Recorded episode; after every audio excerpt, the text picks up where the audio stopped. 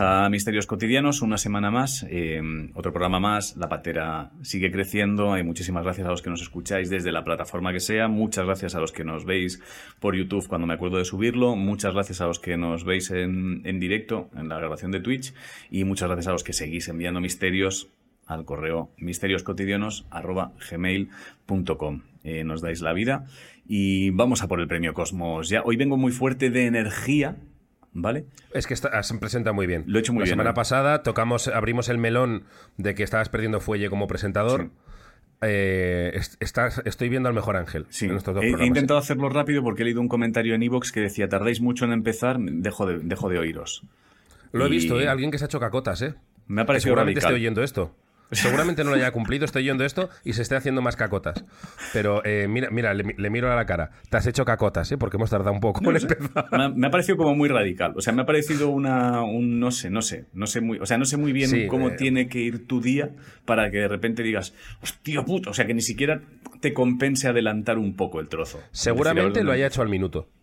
Seguramente lo haya hecho al minuto. Seguramente Si sí. ni siquiera sabe cuándo empezamos. Estaba ahí con el cronómetro y ha hecho ¡Hostia, un minuto! Pues bueno, pues, sí. Ah, pues un pateriano que se ha hecho cacotas, un pateriano que pasa a no ser nada. patereño. Alguien que tiene miedo a perderle el miedo a las cosas. Eh, bueno, ¿qué tal tu semana? ¿Tienes alguna, algún misterio, algo que contar?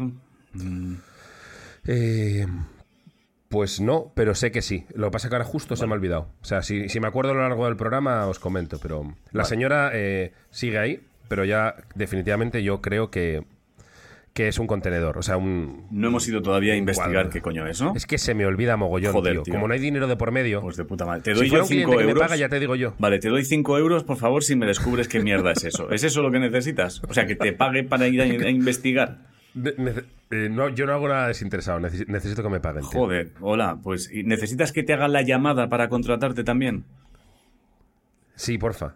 Te hago, te grabamos. hago un bizum aquí delante de todo el mundo y así te comprometes. Ay, voy a hacerte un bizum de 5 euros, tío. Hostia, Va a ser tu primer. Sí, sí. vas-. Sí, sí, sí, sí, sí. Porque si de Pero repente. yo no tengo Bizum. Yo no, Sí, yo no sí. tengo Bizum, tío. Tu número de teléfono es un bizum y ya está. Pero no tengo la aplicación. Ojo, a ver si le vas a dar 5 euros al limbo. No, hombre, yo, eh, yo pongo aquí tu teléfono y al poner tu teléfono, inmediatamente. eh, yo creo que esto va conectado con los bancos y con todo ya, ¿eh? Yo creo que no hace, que no hace falta que hagas nada, creo, ¿eh? Lo voy a ver ahora, pero. No, si él no lo tiene No activo, me dicen que no puedo. Vale. Joder. Eh, vale, pues voy a hacer una. Voy a hacer una cosa. ¿Vale? Ahora mismo, para que quede. Para que quede. Para que veamos realmente si tú eres profesional o no eres profesional, ¿vale? Eh, voy a Oye, hacer. si empezamos a dudar entre nosotros, tío. eh, No, bueno, Por yo cierto, me es- dicen por aquí, feliz pater aniversario. Hace un año que comenzó esta aventura fascinante, ¿eh? por cierto. Joder, qué bonito. Lo digo. Vale, pues mira, lo que voy a hacer es lo siguiente. Para que veas eh, lo que voy a hacer. Mira, voy a hacer esto. Voy a hacer esto. Mira. Estoy, ahora para los que estáis en Evox, estoy haciendo, estoy, ahora mismo estoy contratando los servicios de José. Eh, ¿Qué ha sido eso? Vale. ¿Has sido tú o qué? sí, acabo de regalar cinco suscripciones a tu canal. Es decir, te acabo de contratar, Ah, te acabo de contratar por 26 euros. ¿De acuerdo? 20 hostia, te ha salido muy caro. sí, sí, me ha salido muy caro. Entonces, si la semana que viene eh, no hay una explicación a qué mierda es la señora, estás despedido durante dos semanas, como comprenderás. O sea, ¿Y estás haces el programa tú solo? Bueno, simplemente lo que tú digas no importará. Así de claro. No, y bueno, y por, por no Vale, hablar vale. de que realmente quedará demostrado que no eres un profesional, o sea, que no estás implicado realmente, o sea, que estás Ya, haciendo más allá esto del dinero, de ¿eh? jiji jaja, pero que más allá de esto, realmente tú no eres alguien Claro, con una mente pateriana. Más allá del dinero está en juego mi honor, tío. Exacto. Entonces tú, Exacto. tú verás. O sea, ahora, Eh, ahora os voy a mismo, decir una cosa. ahora mismo, a mí, es al primero al que este proyecto le cuesta dinero suyo. es verdad, tío. Acaba- Suyo, ¿eh? Totalmente. Suyo. Sí, O sea, sí, dinero sí, suyo. No común, suyo. Sí, sí, No común. Un dinero suyo, que O sea, coge- de, de momento, tú ya llevas, pase lo que pase, semana tras semana, tú llevas 26 euros más que yo Sí. en este proyecto. Y bueno, y una, y una, y una, y una, y una prueba de fe, una prueba de fe que sirva para demostrar que tú la semana que viene vas a venir con ese misterio resuelto. O sea, si tú la semana que viene ni siquiera resuelves el misterio que te ha- por el que te ha contratado un socio, yo creo que la gente lo que dirá es Ya, ya, ya. este señor, Es este señor a mi casa no viene. De sociedad a la mierda. Este que sepáis que me tengo que colar en un, en un polideportivo, ¿eh? Bueno, eso ya es problema tuyo. Me tengo que colar. Creo que tengo que saltar hasta valla. Bueno, pues si tengo que saltarla, lo grabaré. Si tengo que saltarla, lo voy a grabar saltando la valla. ¿Vale? O sea, Porque yo- además yo me tengo que llegar mismo- casi, casi. Tengo que llegar casi hasta el estadio del Fuenla, ¿eh? O sea que, la aventura, que aventura, que hacer, aventura. Eso no es mi problema. La investigación que tengas Voy que a demostrar mi problema. profesionalidad. Por los 26 euros y por mi profesionalidad. Pero bueno, 26 oye, el, que se hizo cacas. El que se hizo cacas el La otro próxima día. comida la pagas tú, ¿eh? Eh, totalmente, totalmente. O sea, te ha salido muy cara la señora, tío. Ahora- muy cara la, la broma, sí. Bueno, venga. Bueno, Eh, arranca tú, lío, sí, venga, Arranca vamos ya, Empieza vamos tú, ya, antes de- con eh, misterios, que yo venga. acabo de poner ya la primera piedra en, en el imperio. Vale, yo aviso, aviso que em, estoy tirando, eh, hago en cada programa eh, desde hace un par de semanas eh, mitad misterios antiguos, mitad misterios modernos, ¿vale? Porque Vale. yo me voy apartando misterios y me he dado cuenta que tenía como 20 que se habían ido quedando residuales de cada programa y que bueno, pues que si el José del pasado los eligió en su día, será que están bien, ni los he leído. Vale. O sea, ni los he leído ahora, ni me acuerdo de lo que son. Vale. Entonces, es- a pesar de que he dicho esto, voy a empezar con uno nuevo, que, Vale. que justo ha llegado hoy. Pero, pero voy a combinar eso, ¿vale? Entonces, venga, vamos allá. Un fantasma en el garaje. Aprovecho ahora, eh, por cierto, y que no se me olvide, que muchas veces por poner un chiste en el título, eh, desvel- este no es el caso, pero tengo luego uno que sí, desveláis el misterio Ya. creo que no merece la pena en este caso, puesto que nosotros estamos aquí para evitar el, para acabar con el miedo, no para Exacto, hacer chistes. No, no llaméis, en el asunto del mail lo pongamos el, fan- el fantasma asesino que al final eran unas zapatillas. ¿No? Exacto, el fa- eh, sería el, eh, la zapatilla asesina. No pongáis la zapatilla asesina, porque ya sabremos que es una zapatilla. Exacto. Dicho esto, eh, vamos allá. Un fantasma en el garaje. Es simplemente descriptivo. Antonio García. Dice, reenvío mi misterio eh, cotidiano. Hace unas semanas, bueno, que entró en la ruletita del misterio y se estafó porque el, el misterio quedó ahí flotando. Vale, Total, que lo ha vuelto a enviar. Eh, perdón si he sido un poco... Eslaudos cordiales a toda la comunidad pateriana. Me presento, soy Antonio de Valladolid y esta historia transcurre en el año 2019. Es un poco larguete, pero creo que merece Bueno, la pero pena. es reciente, ¿eh? Es reciente. Sí. Eran buenos tiempos. Tenía trabajo, ahorros, iba de bares y las mascarillas eran cosa que solo llevaban los médicos en el quirófano.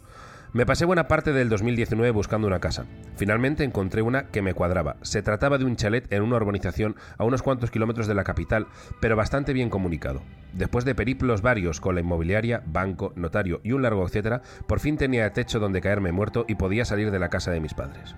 Ni la interminable mudanza ni las pequeñas obras de mejora podían arruinar aquella sensación de felicidad y libertad. La casa no es que fuera gran cosa, pero era mía. En la calle hay unas cuantas y todas parecen hechas con el mismo molde. Los primeros días era hasta complicado saber distinguir cuál era la tuya. Esto me hace gracia. A mí no me ha pasado nunca, ¿eh? Pero es verdad que hay unas urbanizaciones que son todas Son iguales. tío.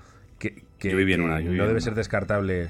Yo viví en una en la que entrabas en la, en, en la de al lado, porque tenía la entrada por la calle y todas las entradas eran, eran idénticas. Entonces, bueno, si, si tenías la suerte de que tu madre o tu padre hubiesen puesto una planta en la ventana, pues a lo mejor te... Algo distinto. Sí, algo distinto, pero si no es la misma puta mierda. Entonces, cuando llegas allí, los primeros días te metes en la casa de al lado.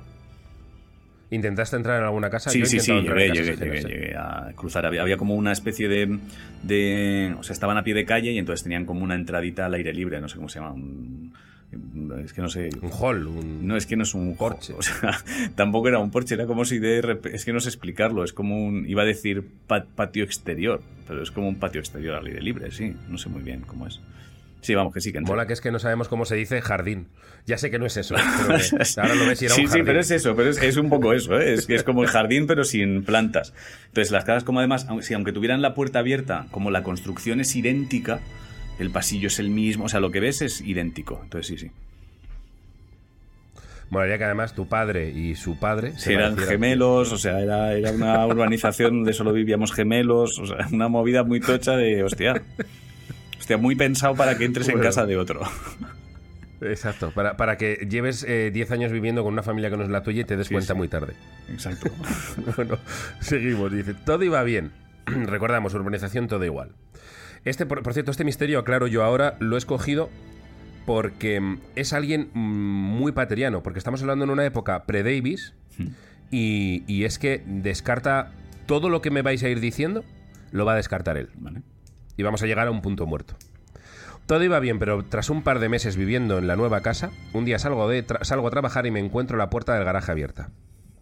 Es una puerta automática con mando a distancia. No le doy más importancia y pulso el botón para cerrarla mientras pienso que la debí dejar abierta el día anterior mientras colocaba trastos. Pasados unos días después de cenar, estaba viendo algo en la televisión tirado en el sofá de casa y de pronto suena el timbre. Me sobresaltó porque no esperaba a nadie y eran cerca de las 12 de la noche. Al salir, veo a mi vecino y me indica que acaba de llegar con su mujer de visitar a un familiar y han llamado al timbre para avisarme de que, sorpresa, tengo la puerta del garaje abierta de par en par y que no es plan dejarla así toda la noche. Se lo agradezco, la cierro y empiezo a comerme la cabeza porque estoy seguro de que no he sido yo quien la ha abierto. Me voy a la cama todo rayado y dándole vueltas a la jodida puerta del garaje. Algo está pasando y de momento no tengo explicación. Así que estoy en modo centinela atento al más mínimo ruido hasta que caigo dormido. Al día siguiente me levanto agotado, pero me aseguro de que la puerta está cerrada cada vez que entro y salgo de casa. Todo parecía ir bien, pero de nuevo, al salir por la mañana me la encuentro abierta. Aquí ya me saltan todas las alarmas y no parece que sea pura casualidad. Ese mismo día, antes de cenar, me asomo y la puerta continúa cerrada. Antes de irme a dormir, vuelvo a asomarme y me la encuentro abierta. Madre mía, reconozco que me acojoné. Primero pensé que se trataba de una broma. Luego que podrían ser ladrones e incluso que debajo del chalet había un cementerio indio. por ese entonces no conocía la doctrina Davis.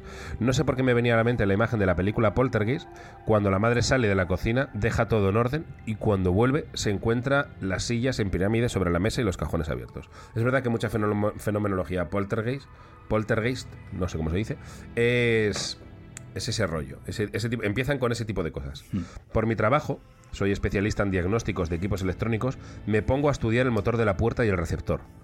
Aquí viene toda la panopla de aplicación de Doctrina Davis, que todo lo que están poniendo en el chat, que ahora como estoy leyendo no lo puedo leer, y lo que estás pensando tú, va a ir cayendo.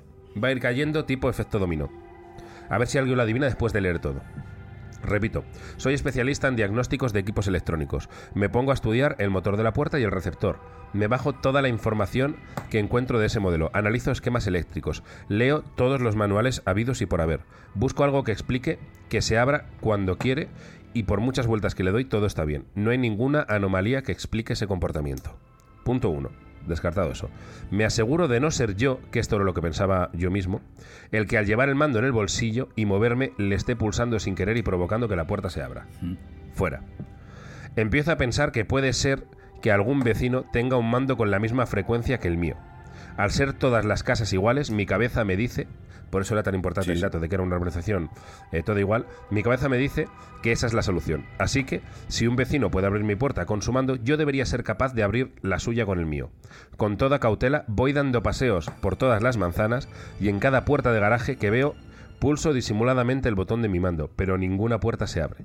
Mi gozo en un pozo. A mí aquí ya me dejó desarmado. Vale. Digo, a mí me ha dejado ya sin doctrina de que aplicar, ¿eh? Porque yo había pensado eso, eh, frecuencias cruzadas o como se llame, mando en el bolsillo, que a mí me pasó una vez con el coche de mi padre, que casi se lo desgracio, que eh, desde casa pulsé sin querer el botón del mando, bajé las cuatro ventanillas del coche y el coche estuvo con las ventanillas abiertas toda la noche lloviendo. un coche que tenía una semana. Vale, perdóname un segundo, José, porque acaban de hacer una raid con 325 personas. Muchas gracias. Luego os lo agradezco con calma porque estamos en plena grabación de un podcast para, para iVox. Bueno, entonces, muchísimas gracias. Estamos hablando de misterios que no son misterios, sino gente con el cerebro tostado. bueno, pues bienvenidos a, los futuros nuevos paterianos. Eh, vale, durante los siguientes días la puerta de mi garaje se abre cuando le parece y yo estoy cada vez más de los nervios. Creo que me estoy empezando a obsesionar, duermo mal y cualquier ruido me sobresalta. Llevaba ahí viviendo, llevaba, sí, llevaba allí viviendo dos meses y no había pasado nada. Y en cosa de un par de semanas parece que tengo un fantasma en el garaje que lo único que quiere hacer es abrir la puerta y exponer a todo el que pase mis fabulosas cajas de mudanza, que por suerte la mayoría están ya vacías. Como no sabía qué más hacer, decidí llamar a los antiguos propietarios para preguntar si a ellos les había pasado algo parecido, o era solo yo el que sufría este fantasma. Y para mi sorpresa, me dicen que sí. Vale. Y aquí aplicamos Doctrina Davis. Vale, voy a ello. Para los que os estéis incorporando ahora, os contamos. Estamos haciendo un podcast llamado eh, Misterios Cotidianos, donde básicamente tratamos de demostrar que detrás de, de cada misterio en el que el ser humano da por sentado que hay un fantasma o algún ente paranormal, lo que hay es un cerebro idiota. Lo comento porque ha llegado gente nueva del canal Lo que es por el marketing y gente del canal Chiclana Friends. Entonces acabamos de escuchar el caso de alguien que se le abría la puerta del garaje. Eh, en los momentos menos inesperados. Él lo cerraba, se le abría la puerta del garaje, él estudió la puerta del garaje, todo el sistema eléctrico, porque él era profesional de eso, eh, descartó que fuera un fallo eléctrico, como era una, una, urbanización, se dio una vuelta para asegurar que la frecuencia del mando de la puerta del garaje no estuviera asociado a otras puertas de garaje, etcétera, etcétera. Exacto. Eso también lo descartó. No era llave en el bolsillo. No era llave en el bolsillo, no era llave del mando en el bolsillo. Que tropieza y... Exacto. Entonces, es. cualquier ser humano aquí estaría pensando que es una cosa de fantasmas, pero nosotros vamos a demostrar que, que no era un fantasma, que detrás de ese misterio, si alguna vez os pasa, hay una explicación. Yo apostaría, yo ahora diría, diría que hay, hay, hay dos, dos opciones. Una que he leído en el chat de que de repente hay algún tipo de animal o algo que se cruza con ese haz de luz y tira la puerta para atrás, o que directamente el... Y tira la puerta para... O sea, Sí, es si un tienen- poco locura, ¿no? No, no, no, porque si tienen sensores de estos de, de Vale, ya infrarrojos, Que justo cuando pasa la puerta para y sube. La puerta para y sube. Vale, vale. Eh, y luego otra de las opciones es eso, que haya un que, que la puerta esté configurada mal, por más que hayas revisado el sistema eléctrico, que al llegar abajo vuelve a subir, pero, pero no lo sé. O sea, hemos hecho No. las, ha hecho las comprobaciones que habríamos hecho nosotros, ¿eh? Exacto, es que, es que eh, ha cubierto todo, todo el espectro de Doctrina Davis. Aquí en, en mi chat están diciendo eh, mandos a distancias con misma codificación. No, ha dicho que hemos- no. hemos mando de un vecino no. nada. Aquí han Eh, dicho se sentó sobre el mando nada. Interruptor físico, ¿eh? Inter- Dicen aquí. No, tampoco. Dicen no. por aquí. Es que me gusta ver todo lo que dice la gente que no, que no, que no. Interruptor de la casa no. Circuito bufado comprobó que no. Estamos hablando de Eh, 2019, int- además, ¿eh? 2019. Eh, Dice aquí Nusan, interruptor de apertura. No. Os leo. Vamos allá. Vamos a ver qué es lo Porque que sucede. tiene cierta trampa. Tiene cierta trampa, Mm. pero. Vale. No, no tiene trampa, pero en realidad es una cosa que él había pensado, pero no había. Es que no te la. Bueno, voy Vale, allá. Yo he llegado a pensar que ha mirado las instrucciones de otra puerta, ¿eh? Pero bueno, vamos a ello. Ojalá. No, no, no, no, no. no. O sea, serías muy bueno, ¿eh? Serías muy bueno. Eso, cuando, cuando digas este tipo de cosas delante del cliente, piénsate si decirlas porque a lo mejor es ponerle un poco de subnormal. a No, él, ¿sabes lo que me pasa? Que cuando alguien, dice, cuando alguien me aclara tres veces, soy no sé qué, es como, bueno, pero ser no sé qué no significa que seas bueno. ¿Sabes? Que seas infalible, además. Claro. Como, has sacado la nota suficiente para tener, ese, para tener ese papel que te acredita como tal, pero igual no eres bueno. ¿vale? Entonces, bueno, vamos a ver. Vamos allá. Eh, repito, habló con los anteriores dueños y para su sorpresa le dicen que a ellos les pasaba lo mismo y le explican lo que lo provoca.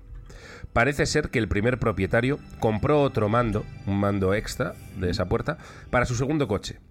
Cuando se fue de la casa, en vez de dárselo a la pareja que compró su casa, como estos solo tenían un coche y se llevaba muy bien con otro de los vecinos, decidió regalarle a él su segundo mando del garaje pero en vez de borrarlo primero del receptor de la puerta de mi actual casa, se lo llevó a su querido amigo y este lo grabó en su receptor. Así que tenía las dos puertas, el vecino. Eh, así que cada vez que ese vecino daba a abrir su puerta del garaje, al vivir solo a unas pocas casas de distancia, pues abría la mía también.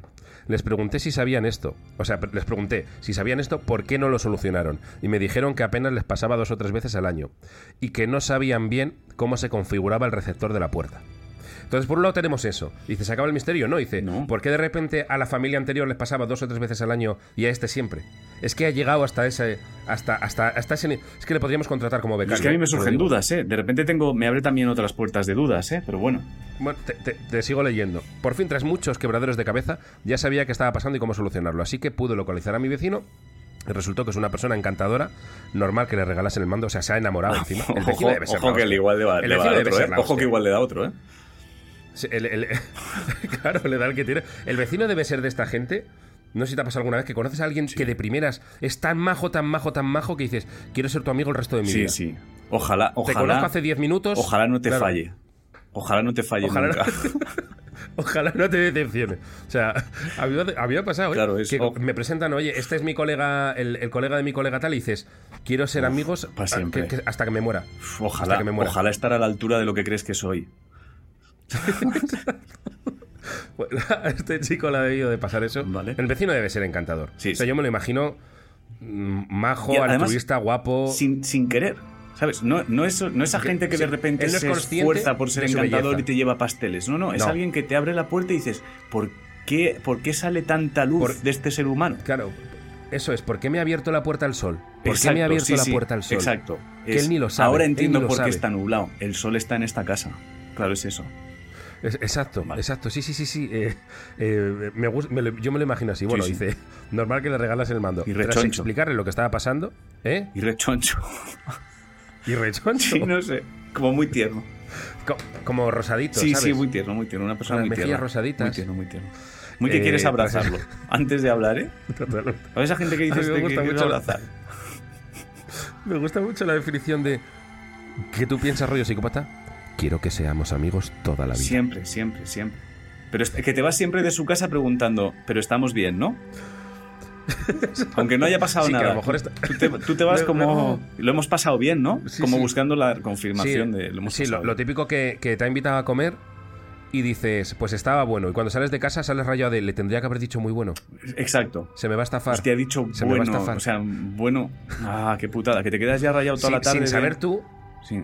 Claro, sin que mandas un que mensaje. majo que a él le va a dar igual. Que llegas a casa y dices, cago en Dios, no está de más mandar un mensaje de, oye, de verdad, estaba muy bueno. Y ya te quedas tú tranquilo, Sí, en serio.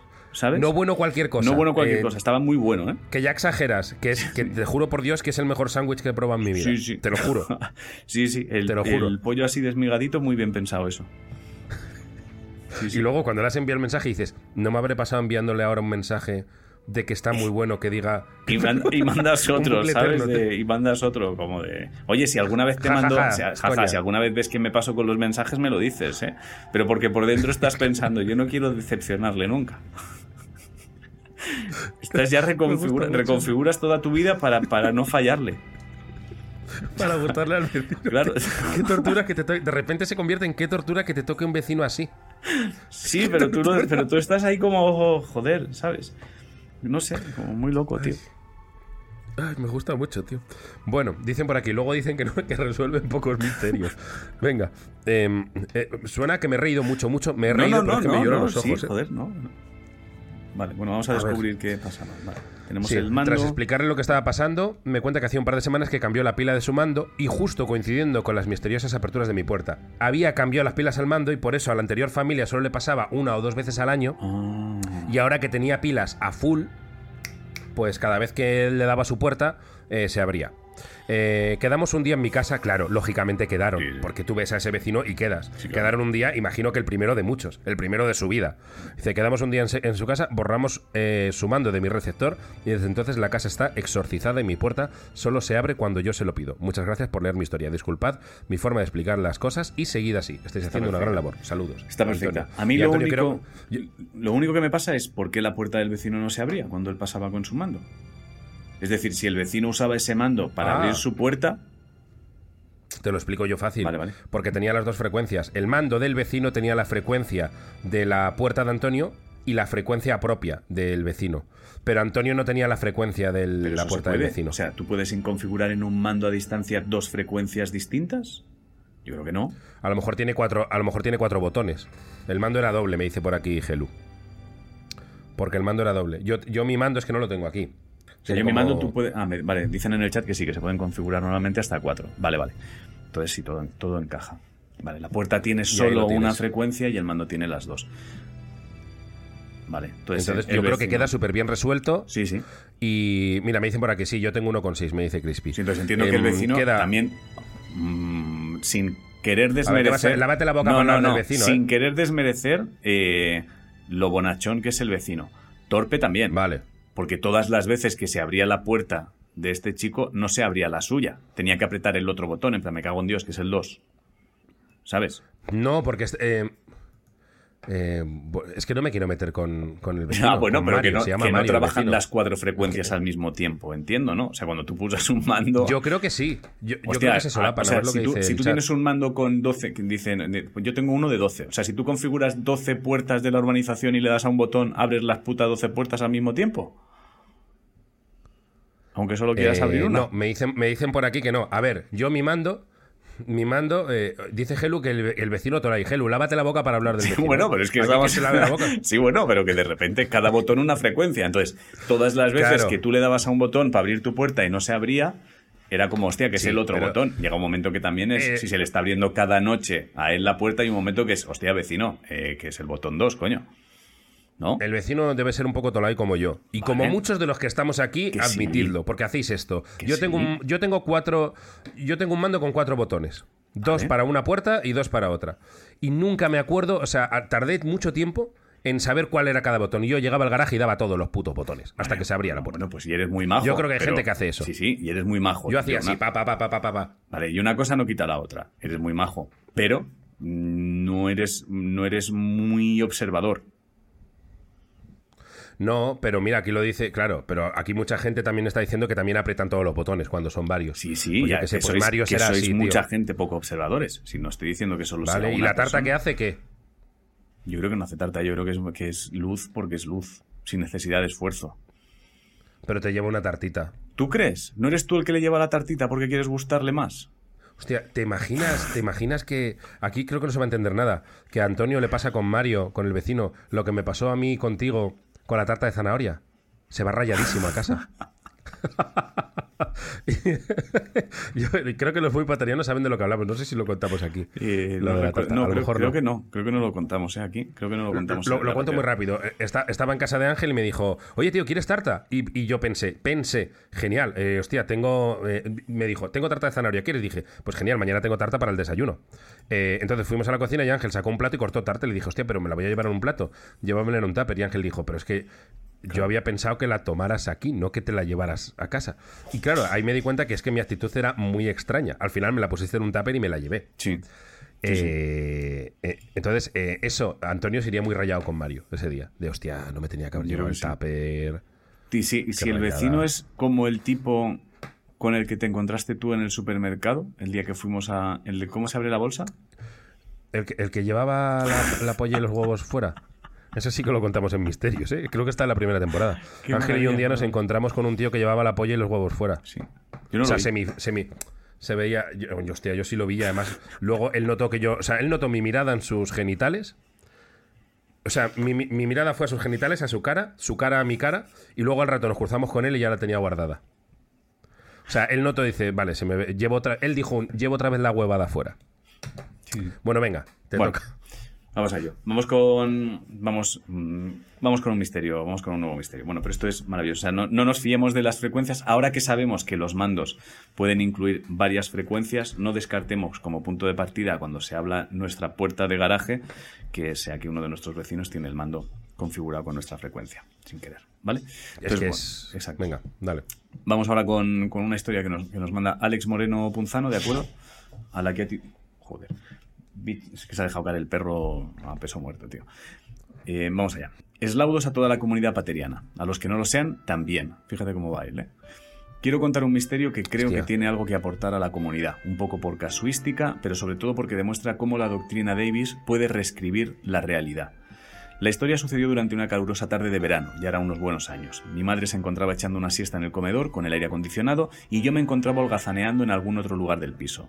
De repente escucho cómo mi madre me empieza a llamar de forma alterada y repetida. Me dirijo al comedor y al llegar encuentro a mi madre de pie al lado del sofá todavía alterada. He visto un bicho grandísimo salir del aire acondicionado y ahora se ha escondido debajo del sofá, me dice. Así de primeras no me creo la historia para nada y pienso que mi madre se lo habrá imaginado. Es, como un acto muy, muy raro, ¿no? O sea, creer que tu madre se ha inventado algo así de repente y de la nada, ¿no es un poco extraño? Yo es que en, esas, en esas circunstancias, eh, primero, o sea, yo pensaría que hay un bicho. Digo, mamá, no te lo A ver, mamá, va a ser un bicho asqueroso, que por supuesto vas a matar tú, yo no. Claro. Eh, porque yo soy un puto cobarde. Pero. Pero sí, sí, yo me lo creería. Yo me lo creería. Bueno, dicen por aquí, depende de la madre, ¿eh? A lo mejor hay, hay, madres... Sí, sí, hombre, sí, sí, está. en el manicomio, pues igual puedes ponerlo en duda, pero en principio alguien normal, pero bueno. Total, me pongo a mirar debajo del sofá para confirmar que no hay nada y así tranquilizar a mi madre. La parte inferior del sofá es muy baja, apenas cabe media mano, y está bastante oscura. Indago en la oscuridad de debajo del sofá esperando no encontrarme nada. Cuando ¿Metió la mano? Sí. Sí, claro, él, Ah, cre- él creía que no había eso. nada, pero él creía que no había nada. O sea, en este caso serías tú el que mete la mano debajo del sofá, ¿eh? Si Bueno, vamos es- a atender este caso. Sobre todo es que él creía que no había nada. Entonces metes la mano. Si tú estás convencido de que tu madre Vale, miente, pero tú y yo.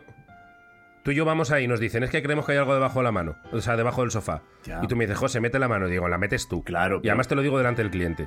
¿Tú la meterías? Pero piensa, hombre, si fuera como él, sí. O sea, tú piensa en esto. Si tú crees que, tú, que ha visto algo, o sea, si tú, si tú cuando vas a un sitio y te dicen, he visto algo meterse debajo del sofá, y tú crees que hay algo, aunque no sea lo que te dicen, la metes con miedo. Pero si a ti te dicen, he visto algo que se mete debajo del sofá, y tú lo que dices es, ya está el puto loco que se inventa mierdas que no existen. Tú metes la mano sin miedo, claro. No, si das por sentado que no hay nada. Entonces yo creo Sí, que sí, él sí. hace eso. Meto la mano porque ya se está inventando cosas mi madre. Habría que investigar en el historial de la madre como para haber descartado que pues, te voy diciendo la verdad. Pero bueno, indago en la oscuridad debajo del sofá esperando no encontrarme nada cuando intercepto lo que parece ser la figura redondeada de un escarabajo bastante grande. Por poner una referencia del tamaño de un paquete de pañuelos. Hostia, un bicho muy grande, vamos. Por fuera mantengo la calma, aunque por dentro me siento algo alterado. Total, voy a por un palo para sacarlo. Así de primeras el bicho aparece quieto debajo del sofá, pero al tocarlo con el palo se empieza a mover y me pongo nervioso porque me da como asco y porque me espanta la idea de que vaya a salir corriendo y empeorar la situación. Al final Que te den la consigo ¿eh? armarme de valor ya, para sacarlo de un barrido. ¿Qué salió de debajo del sofá? Puedes jugar. ¿eh? Pues yo, hombre, eh, eh, a ver, yo he leído por aquí, me ha dado Valdera la idea, eh, una pieza de plástico de algo que se ha movido porque la has tocado. Vale, vamos a ello. Sigo. Pero sugestionado. Vale, sigo, ¿eh? Al sacar el bicho, efectivamente, aparece un tapón grande y marrón que habría caído debajo del sofá. Para nuestro alivio, todo había sido causa de la sugestión. Básicamente había sido un tapón todo el tiempo. Cuando al tocarlo con el palo el bicho se movía, sucedía porque yo mismo lo estaba literalmente moviéndolo con un palo, pero por la sugestión y por gilipollas pensaba que se movía por sí mismo. Y así se cerraría el misterio por años, porque descubrir que lo que parecía ser un escarabajo era realmente un tapón resolvía plenamente el misterio. O quizá no. Ahora vamos a dar Hombre, un salto al algo. presente. Sigue, Pero es que queda algo pendiente. es que sigue. ¿Qué es lo que queda? Ha salido un tapón del aire, vale, vale, sí, sí. Claro. Ahora vamos a dar un salto al presente. Como sigo el programa desde hace tiempo, mi mente está evolucionando a una mente pateriana. Recuerdo la historia anterior, en teoría estaba todo perfectamente resuelto, pero mi madre había mencionado ver un bicho grandísimo salir del aire acondicionado. ¿Realmente había salido algo del aire acondicionado o esa parte era imaginación suya? En ese momento aplico la doctrina Davis, en ese momento, asumiendo que realmente algo salió del aire acondicionado y eureka. Es entonces que comprendí lo que había salido del aire acondicionado aquel día, Años después, ¿eh? Recuerdo. Sí, resolviendo el misterio por completo. Vamos a ello. Es muy complicado, ¿eh? pero es, es, es muy bonito. He aquí la solución al aire acondicionado. Nuestro aire acondicionado es bastante viejo. Y sobre quieres aplicar doctrina Davis, es complicado, ¿eh? Eh, a ver, desde- ahora estamos centrados. Dejo aplicar. Pero es, es complicado, ¿eh? eh, en las pelis Hmm. hay como. Yo, yo nunca lo he visto en España. A lo mejor lo hay. Como unas tiras para ver que el aire funciona, que están así. Una que estuviera metido para adentro, que de repente se salió, pero luego se metió. ¿Me, me explico? Sí. Te explicas. Pero no. No es, no es eso, no es eso. Vale. Esto fue lo que sucedió aquella tarde de... Bueno, es- aquí, aquí la solución aire acondicionado. Nuestro aire acondicionado es bastante viejo y sobre todo en días donde hay mucha humedad, el aire de dentro del aparato se condensa y forma escarcha en su interior.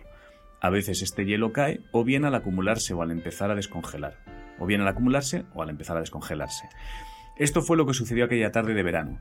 Mi madre estaría durmiendo o medio dormida en el sofá. Antes de desprenderse, el hielo hizo ruido, lo que llamó la atención de mi madre, quien vio caer el hielo del aire acondicionado. Al Medio estar medio dormida, pensó que se trataba de un bicho. La sugestión y la casualidad concatenó el misterio del aire acondicionado con el del bicho. Conclusión 1. Ahora te digo yo lo que pienso, ¿eh? Si veis algo Es debajo del esto, sofá, bueno, ahora te digo. Si veis algo debajo del sofá y no se mueve, posiblemente no es algo que esté vivo. Y si algo cae de un electrodoméstico que produce frío, seguramente es hielo escarcha. Conclusión 2. La mente humana se relaja al encontrar la solución a un misterio. ¿Cuánta gente ha dado por cerrado este misterio cuando se ha desvelado que el bicho de debajo del sofá era realmente un tapón? En un futuro, cuando la mente humana evolucione a mente pateriana, esto no sucederá, pero mientras tanto hay que tener en cuenta que un misterio puede tapar otro misterio. Tampoco es cuestión de sobreanalizar cada caso, pero no hay que bajar la guardia. Dicho esto, muchas gracias por la labor universal que estáis haciendo con este programa y muchas gracias también a la comunidad pateriana por arrojar luz contando sus historias. Paz y prosperidad. Oye, eh, muy bien este mensaje. Diría galletita por todo lo que piensa en todo el mundo. Eh, Es un- Eslaudos paterianos y a los no paterianos. Gracias a nosotros y a la gente por... por eh, es, es muy... Muy, muy comunal este, este mail. Em, yo sí que había pensado en, en- en lo que haya caído, pero creo que es claramente misterio bubafado, ¿eh? que recordemos que es cuando un misterio está provocado por dos causas diferentes. Uno, el hielo que cae, y dos, que coincide justo que hay un puto tapón debajo del sofá.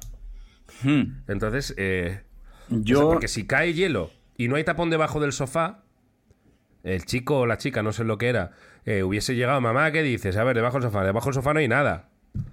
Hubiesen mirado al aire y hubieran dicho, mira, pues si hay agua, será hielo que ha caído. Vale, yo te, yo te digo una cosa, aunque estoy totalmente de acuerdo en, en la parte de no podemos dar por sentado que la primera resolución es lo que es, eh, en plan, no, no, pero es que me faltaba por responder no sé qué, también te digo que aquí hay mucho de teoría, de yo creo que mi madre, como estaba durmiendo, a lo mejor una de las cosas que pasó, pero eso es teoría.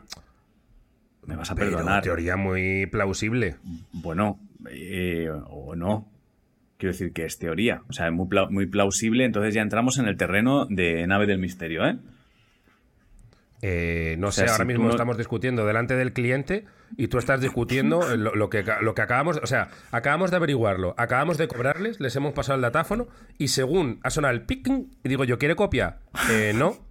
Empiezas tú a, a rebatir lo que acabamos de averiguar delante del cliente. Y yo estoy flipando, yo te estoy diciendo, oye, ¿por qué no nos vamos? No, no, no, no, no, no, vamos a aclararlo, vamos a aclararlo. Ángel, ¿por qué no nos vamos? Pues Estás así, tío. Y la señora y, y- y el chico, oiga, pero si me han dicho ustedes, ya, ya, ya, pero es que al final son teorías. Yo, vámonos. Nos estás jodiendo, tío. Pero bueno, además es ya en la puerta, ¿sabes? Que me doy la vuelta y Ya, es, ya. espera, estoy pensando. O sea, tú cuando vayamos a los sitios, si de repente ya hemos cobrado y ves que en la salida yo digo, una, una cosa, tú cógeme del brazo Te empujo. me sacas. Fuera, fuera. O sea, no me mira, dejes, porque yo mi cerebro replicarme. es verdad que a veces eh, va con un retardo. Me doy cuenta que a veces Claro, digo claro, cosas y cuando ya está todo claro digo, a ver, un momento, que esto ha pasado, ¿eh? Cont- Contigo y, conmigo. yo yo te he llamado vámonos. muchas veces justo después de haber hablado por teléfono y te he dicho, oye, pero en realidad, esto ha pasado mucho. que es No como- tiene, es, es muy tuyo un, no tiene más sentido. Eso. Además con este tono. no tiene más sentido a lo mejor que... pen- y yo, que te coño en la puta boca. Yo, eh, yo preguntando a la señora, el ascensor está ahí, vamos. Ya, pero y cerrando la Ya, puerta ya. yo mismo, tío. Es verdad que yo soy muy de, ese- de esa coletilla de, espera, no tiene más sentido y, y de repente ya darle, darle un poco la vuelta a todo lo que habíamos decidido que ya estaba, ¿eh? Cuando lo hagas eso, una vez que ya hayamos cobrado, nos vamos, tío. Luego en el coche me echas la chapa que quieras. Vale, vale. Pero no delante del cliente. Que está el misterio todavía caliente. Venga, Ya, ya. Vale. voy a leer. Eh, venga. Vale. Este no lo puedo leer, el título del misterio, porque es de estos que desvela. ¿Vale? Vale. Ander Azcue- Azcuénaga. Azcuénaga, creo que lo he leído bien. Vamos allá, espera, que te he perdido, te he perdido. Y me gusta verte el careto. Espera. Me has Ya. pedido, pero no por mí, ¿no? No, no, no, no. Era, Vale. era por mí que la ventana tuya la tenía no sé dónde. Ander Azcuénaga. Antes de nada, eh, eslaudos paterianos Sí. y bendiciones bufadas a vosotros y a todo vuestro árbol genealógico, pasado y futuro. Mi nombre es Ander. Vale, mira, es el- esto va sobre el chupacabras, eso sí que lo puedo decir. Vale. ¿Vale? Es un animal que se cree que también ha matado gente, pero sobre todo mata ganado, les chupa la sangre, eh, haciendo dos agujeritos. Bueno, más o menos lo conocemos. Pues es un vasco que se enfrentó al chupacabras. Vale. ¿Veis? Ese sería un buen nombre, el vasco que se enfrentó al chupacabras. Eso está bien, porque no eso no desvela nada. Eso ya es directamente, hostia, Exacto. vamos a entrar con el chupacabras, vamos a entrar con un... O sea, y además tiene un Exacto. componente ahí de, hostia, esa pelea me gusta, ¿eh? Es, un, es como Un dos vasco personajes de. Street Fighter, ¿eh? Un Mortal ¿Te imaginas? Kombat. Suena a, suena a programa de National Geographic, que hay programas de todos, de vasco contra, contra cosas. Exacto. Un vasco contra un petrolero. Eso vasco uno, contra el chupacabras. Pero hay un programa Vasco que es contra el justo eso, ¿eh? Hay un programa que es justo Vascos eso. contra cosas. Bueno, no vascos contra cosas, pero sí Es cosas contra gusta. cosas. Es que a mí me gusta el componente faltón de un vasco contra cosas, tío. ¿Sabes? Pero animales o no. Un Vasco contra cosas. Vasco, vasco contra con- cosas. vasco me contra gusta, ¿eh? Vasco contra cosas, tío. Además se llama así, Vasco Además contra cosas. así.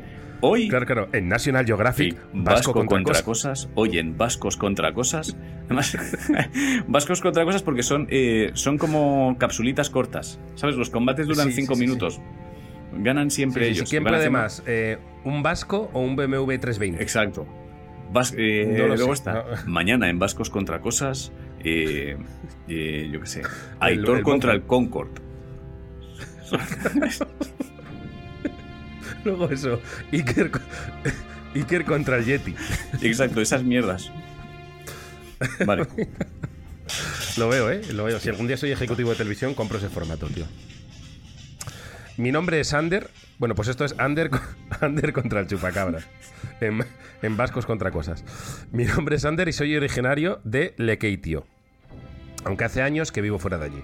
Hostia, Voy están cada llamando poco al a mi tierra tío. y estoy Están haciendo... llamando al timbre. Espera, dame un segundo que esto le pediré a Area que lo, que lo edite. ¿Vale? Dame un segundo. Vale, lo, lo paramos. No, no pares de grabar, no pares de grabar, no pares de grabar. No, no, no, no paro de grabar, que aquí Area para. Que ponga minutos musicales. Area, pon aquí un- una, una mini rafaguita, no sé, haz algo, Area. Haz algo.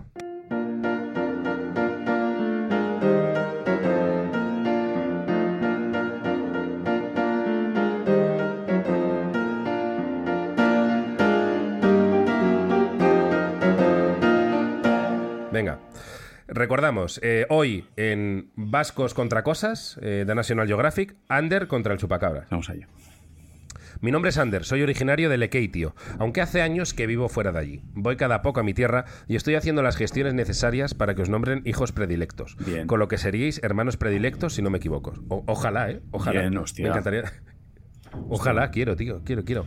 Así que poneros fuerte con el euskera, porque no creo que me lleve más de dos meses lograrlo. Está muy a, muy a tope con eso, ¿eh? Hostia, me lo creo, ¿eh?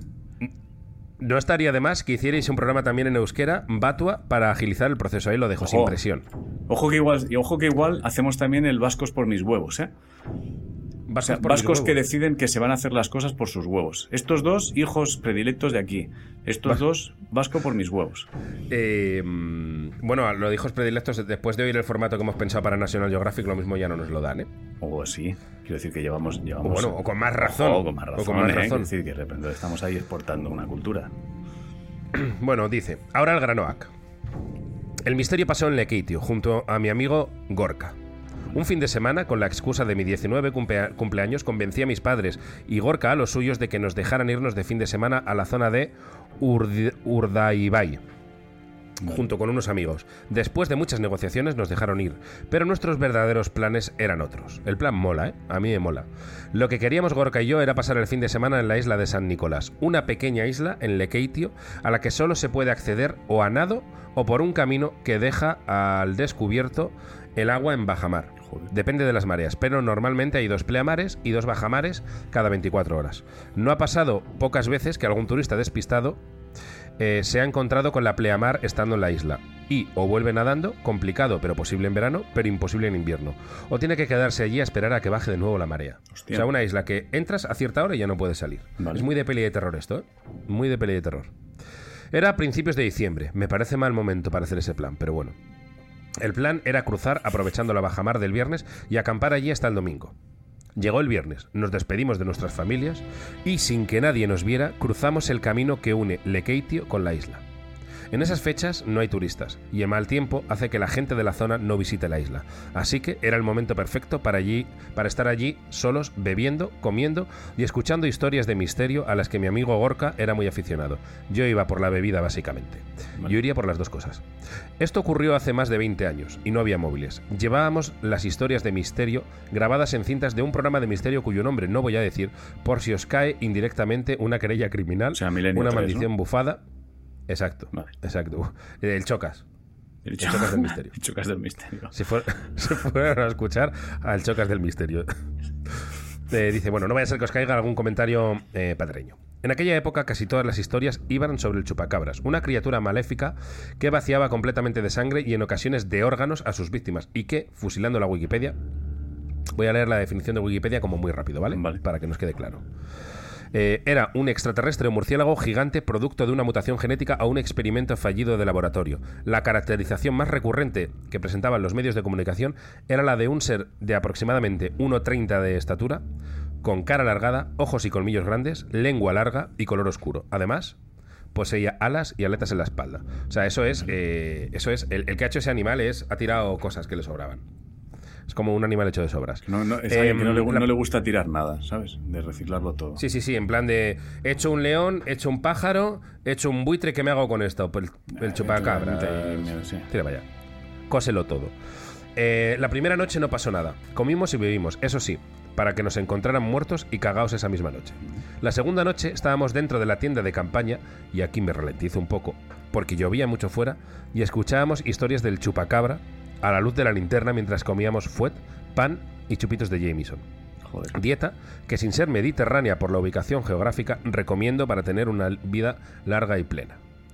Pues bien, sobre las 2 de la mañana oímos a unos metros de la tienda unos gruñidos inquietantes alternándose, es que me acabo de acordar ahora, Mm. alternándose con una especie de chupetones. Era imposible que los chupetones... Esto es como cuando alguien se rompe. Cuando alguien está contando algo muy emotivo y hace así, sí, se rompe. Y tú haces un sigue, sigue. Es que me acaban de venir los chupetones.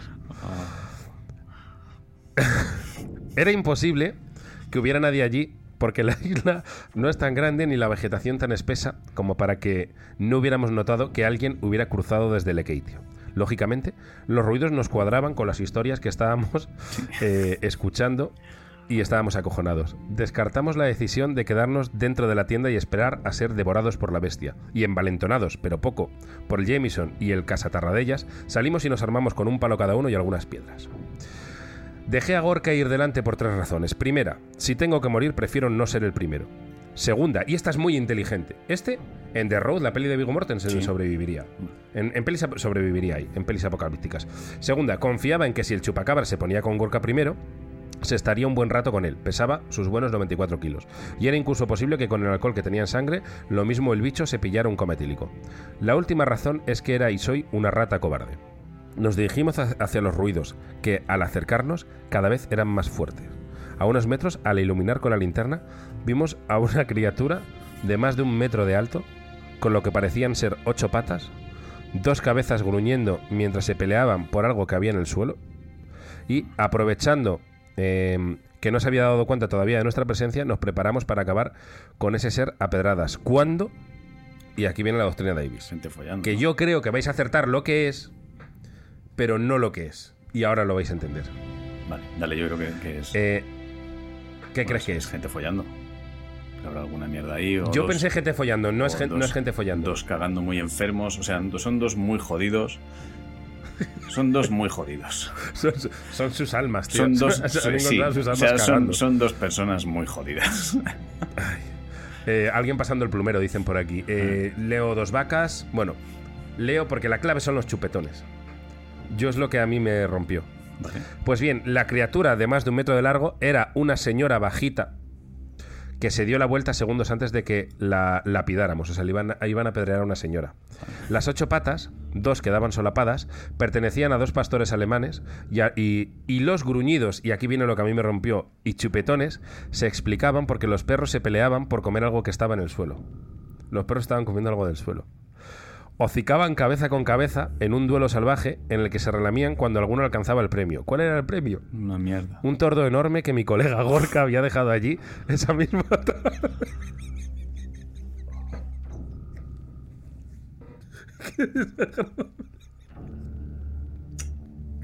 Eso es- No me gusta lo escatológico, joder. Estaba fresh, fresh, vamos. Que est- estaba cuajadito de pan y fuet al whisky a medio masticar. Esto lo supe después, pero por lo visto la mierda humana es para los perros como un Ferrero Rocher a la aristocracia más selecta. La señora en cuestión nos explicó que había cruzado por la tarde a la isla con los perros para pasearlos y que en un descuido se le escaparon. Cuando los encontró ya había subido la marea y como había visto nuestra tienda al llegar, muy inteligente la señora, decidió acercarse a nuestra tienda por si teníamos agua. Esa noche eh, sorteamos Gorka y yo a quién, quién cedería eh, su tienda a la señora y sus perros. Con la que estaba cayendo era lo menos que podíamos hacer.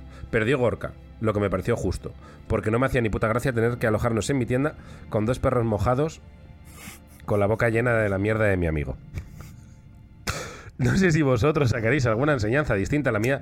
Va a dar una enseñanza muy válida, alguna enseñanza distinta a la mía, pero yo aprendí ese día dos cosas. Uno, si tienes que cagar, caga lo más lejos posible de donde vayas a dormir. Y dos, lo que para uno es mierda, para otro es ferrero. Y esto se aplica a toda la vida, ¿eh?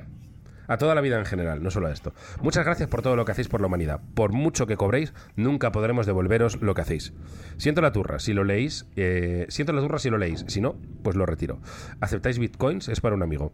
Esta historia sucedió a finales del siglo XX, aunque la he escrito en el siglo XXI. No sé si le volará la cabeza a Ángel. Ahí te tira tu, tu pullita. Otro Que me encanta. Otro Que la gente de vez en cuando recuerde que tú no sabes en qué siglo vives. Bueno. O sea, lo que, lo que tiene la gente de qué día soy, martes o miércoles. Pues tú, ¿qué siglo soy? ¿16? ¿20? No lo sé. Eh, pues ya está, ahí lo tenemos. Eh, es que ha dado en las, Sí, sí, sí. las pautas que aprender de este misterio. Eh, eh, ampliamos la, la casuística de los de lo que te encuentras en la noche en mitad de los caminos de ojos brillantes, ruidos que suelen ser animales follando. Es Todavía todos. curiosamente nunca hemos dado con gente follando, ¿eh? Me parece extraño. Es verdad que gente No hemos dado con follando- gente follando. ¿No hemos dado en coches en movimiento con gente dentro follando? ¿Estamos seguros de No eso? me consta. No me consta Puede ser, casuística. puede ser. Entonces, casi siempre suelen ser animales. Puede ser. Y luego, eh, claro, casi apedrean a esa pobre señora. Hostia, imagínate que lanzas primero piedra ¿eh? y luego preguntas. Exacto. Eh, entonces ahí no sé qué consejo dar, porque te diría, preguntad antes, pero claro, si es algo realmente maligno, No, esperas un Mal. poco, esperas un, esperas un poco. Yo creo que tratas de ver la reacción, porque a veces puede que sea algo que simplemente sea feo, pero no maligno. O sea, si tú ves un monstruo, y, o sea, si tú atacas a algo solo porque es feo, eres mierda. O sea, tienes, tienes que atacar cuando notes que te va a atacar a ti. Quiero decir, todo lo, des- lo desconocido Totalmente. puede resultarnos feo, a priori, pero no, no por eso tiene que ser malo. Entonces yo los ataques Pero siempre que- esperaría ver la reacción de, del otro ser. Exacto, no, no, no ataques por no, feo no, guapo. no, exacto. no. o sea, no te quedes en la capa más superficial de esto. De Exacto, ¿por, qué le tiro, ¿Por qué le tiro usted una piedra? Hostia, es que míralo, qué feo es.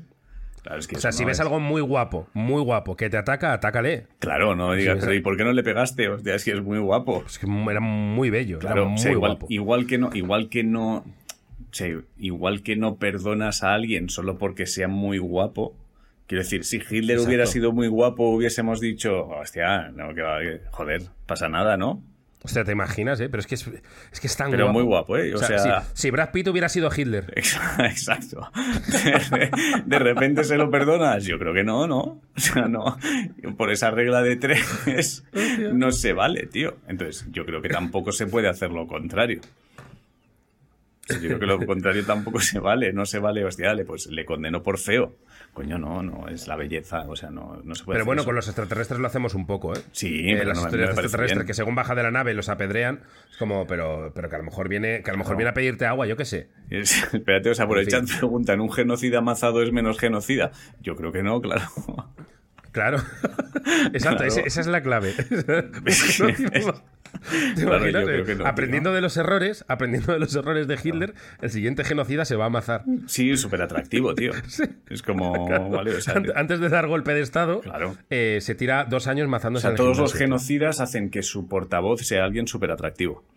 O sea, transmi- transmite esto, por favor. Bueno, eh, oye, tenemos, que- tenemos que dejarlo aquí. Llevamos eh, 50 minutos pasados Sí. ya y yo es que Sí, sí, además sí. tengo movida, entonces tenemos que, mm, tenemos que cerrar aquí. No sé si quieres Vale. hacer alguna conclusión rápida, rápida. Eh, pues me gustaría hacerla, eh, pero fíjate, que ya sabes que nunca me acuerdo qué misterios hemos hablado. Si hemos contado hoy tres o cuatro, muy poquitos. Sí, acondicionado. bueno, National Geographic, si quiere comprar vasco contra- vascos contra cosas, Hmm. que nos escriba y hablamos. Eh, eh, lo del perro que acabamos de hablar ahora, es que no me acuerdo. Tampoco vamos a, Vale. tampoco vamos a forzar. Bueno, no pasa nada. Así que nada. No pasa nada. em, Vale, pues muchas gracias por, habernos el- escuchado desde la plataforma que sea. Recordad que podéis seguir enviando vuestros misterios a misterioscotidianos.gmail.com y bueno, y por mi parte nada más. No sé si quieres... Pues nada. algo. Sí, eh, recordar simplemente que ya sabéis que, mm, que si veis algo extraño y. Se me ha olvidado la frase ahora, se me ha, se me ha bufado. ¿Cómo es? Si veis. Ah, si veis algo extraño, hostia, estoy perdiendo fuelle yo también. Si veis algo extraño, lo más normal es que seáis idiotas. Adiós. Adiós.